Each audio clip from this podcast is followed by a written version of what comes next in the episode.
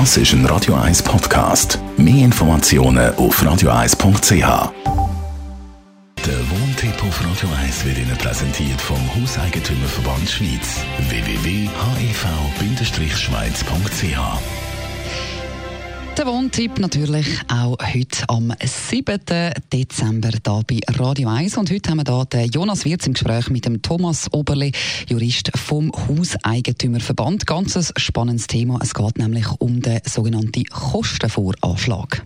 Wir müssen miteinander über das Thema Kostenvoranschläge reden. Offerten kann man auch sagen, und das gibt es ja für vieles, oder? Für eine Autoreparatur, man flickt das Velo, man macht beim Haus etwas, man geht in ein Reisebüro, möchte sich mal so ein bisschen eine Reise zusammenstellen lassen. Auch das geht ja eine Art Kostenvoranschlag, was es etwa könnte kosten. Thomas Oberle, Jurist vom Hauseigentümerverband, da gehen ja viele davon aus, so einen Kostenvoranschlag macht man gratis. Ist das so? Das ist weit verbreitet, die Auffassung, oder? Und in der Regel trifft sie dann ebenfalls zu, weil man ja in ganz vielen Fällen, was jetzt erwähnt worden ist, zum Beispiel eine Veloreparatur, äh, einen Kostenvoranschlag für eine Reise in die USA und so weiter, äh, ja, das vom Aufwand her auch locker gratis kann machen. Das heißt, aber gleich, man kann sich nicht immer darauf verlassen, dass das gratis ist.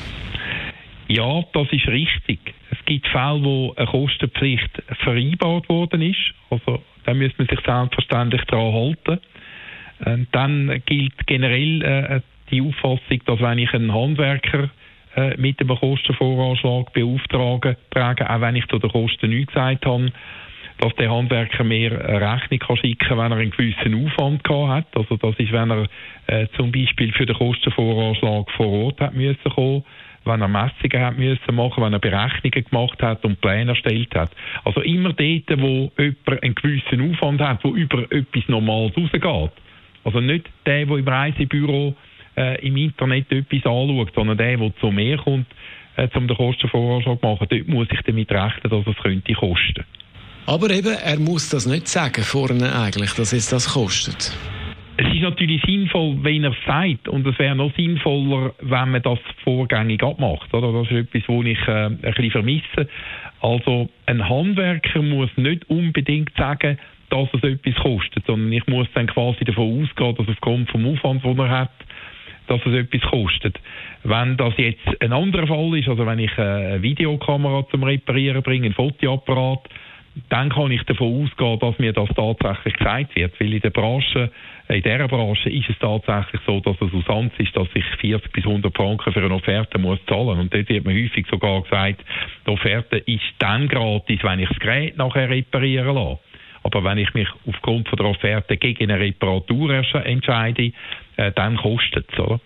Und letzten Endes muss man einfach sagen, zum, zum Streit zu vermeiden, damit es für alle klar ist, sollte man als Konsument von Anfang an fragen, kostet es etwas? Und wenn es kostenlos ist, sich das vielleicht auch per E-Mail zusichern lassen. Dann ist man nachher nicht enttäuscht. Der Thomas Oberle, Jurist vom Hauseigentümerverband, ist das im Gespräch mit dem Jonas Wirz zum Thema Kostenvoranschlag. Den Wohntipp können Sie ja nochmal in Ruhe nachlesen als Podcast auf radio1.ch.